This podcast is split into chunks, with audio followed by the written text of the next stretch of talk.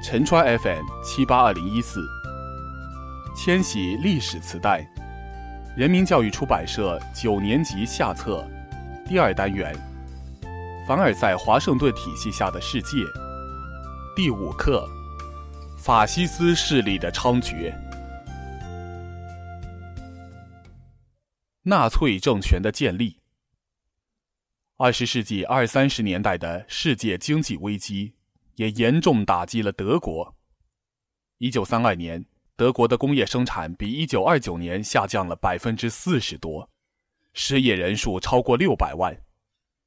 受工业危机影响，银行纷纷倒闭，对外贸易额锐减，经济危机激化了社会阶级矛盾。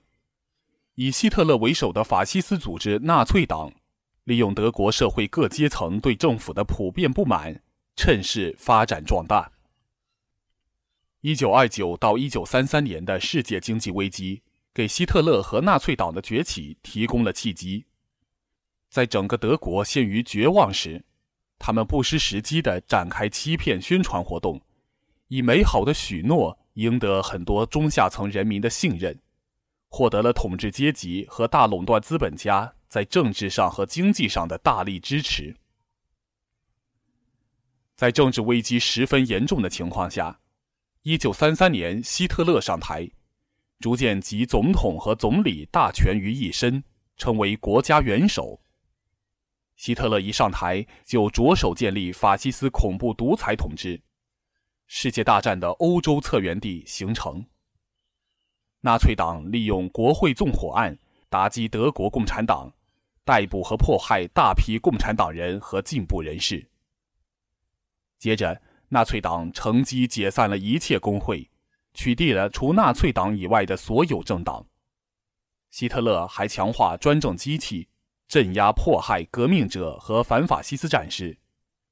纳粹政权为加强思想控制，焚毁大量进步书籍，妄图毁灭人类先进的思想文化成果。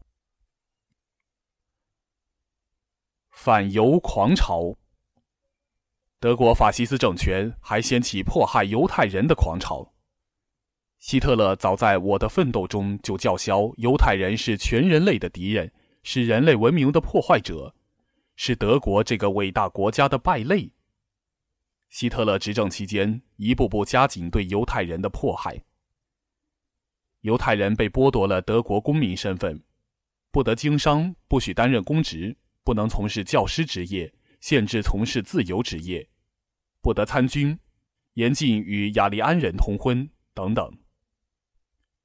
商店拒绝向犹太人出售商品，法西斯分子还对犹太人发动袭击，捣毁他们的住宅和商店，强迫他们清扫街道，大量犹太人被迫抛弃财产逃离德国。意大利、日本法西斯的暴行。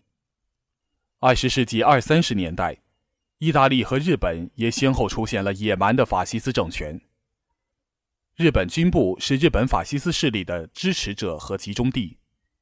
一九三六年二月，日本军部内部的少壮派军官发动兵变失败，结果军队内主张建立高度国防国家、加速对外侵略扩张的一派控制了政府。日本军部法西斯专政建立起来，世界大战的亚洲策源地形成了。